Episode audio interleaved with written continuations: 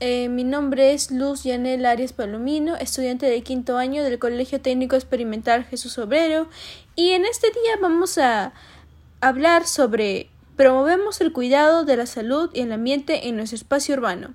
Con ustedes voy a hacer unas preguntas a una de nuestras vecinas de la comunidad de Comas. Muy buenas tardes, eh, ¿me permitiría un momento de su tiempo, por favor? Buenas tardes. Sí, claro. Eh, bueno, ¿cuál cree usted que es el mayor o mayor problemática en su comunidad?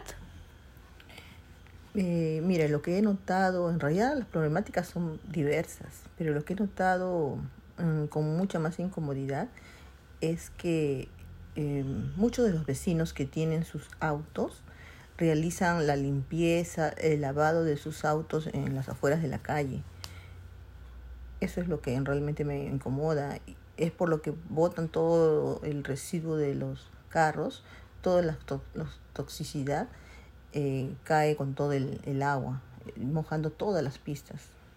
Claro, podemos observar que ese es un problema que afecta mucho al medio ambiente y a ustedes, las personas que viven ahí.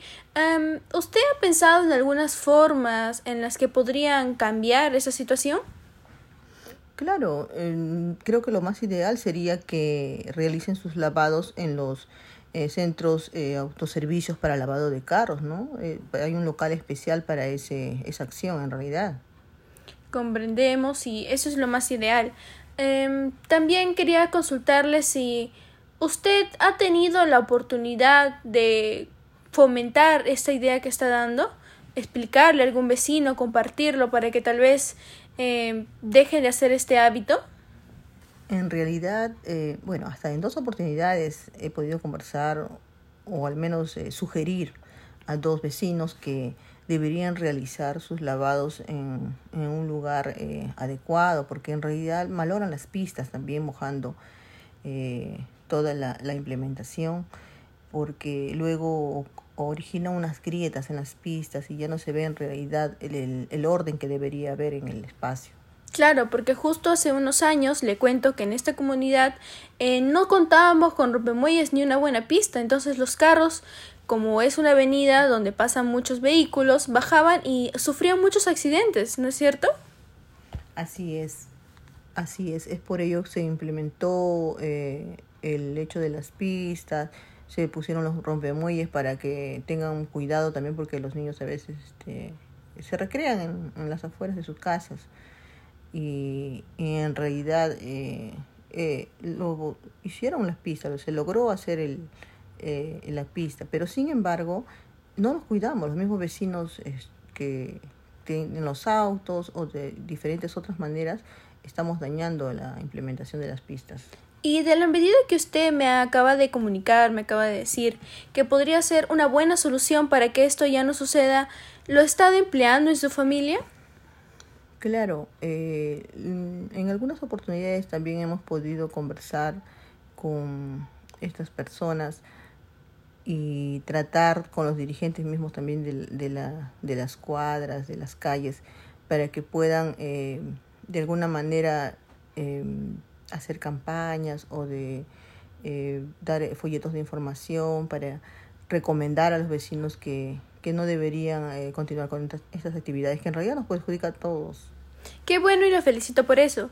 Y en estos momentos yo creo que es ideal crear un compromiso de parte de usted y de toda la comunidad para que esta situación mejore y nosotros mismos cuidemos lo que es de nosotros.